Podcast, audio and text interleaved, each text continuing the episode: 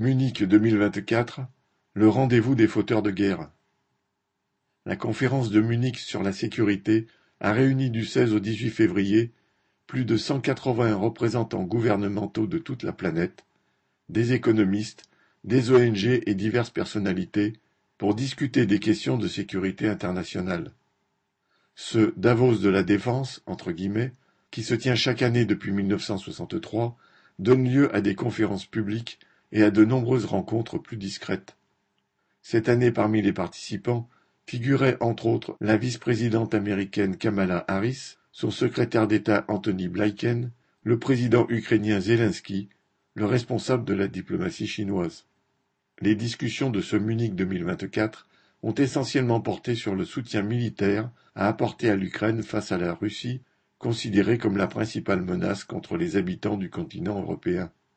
Macron et le chancelier allemand Olaf Scholz, qui avaient fait le déplacement, ont joint leur voix pour appeler à ce que la production d'équipements et de munitions passe à la vitesse supérieure.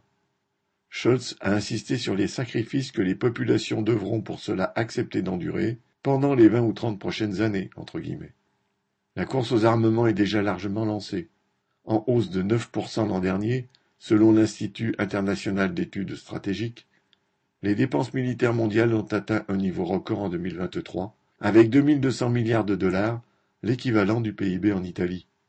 Les dépenses militaires américaines représentent à elles seules un tiers de cette somme, les États-Unis dépensant deux fois plus que la Russie et la Chine réunies. L'OTAN, principale coalition militaire occidentale organisée sous la tutelle américaine, représente la moitié de toutes les dépenses mondiales en armement. Pendant des années, l'augmentation des dépenses militaires a été le fait de pays d'Asie et du Moyen-Orient.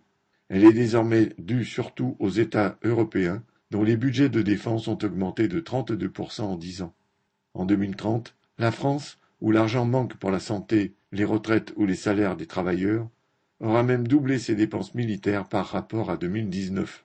Si l'ensemble des grandes puissances se sont engagées dans une telle course aux armements, ce n'est pas uniquement pour alimenter les caisses des industriels et des banquiers profiteurs de guerre.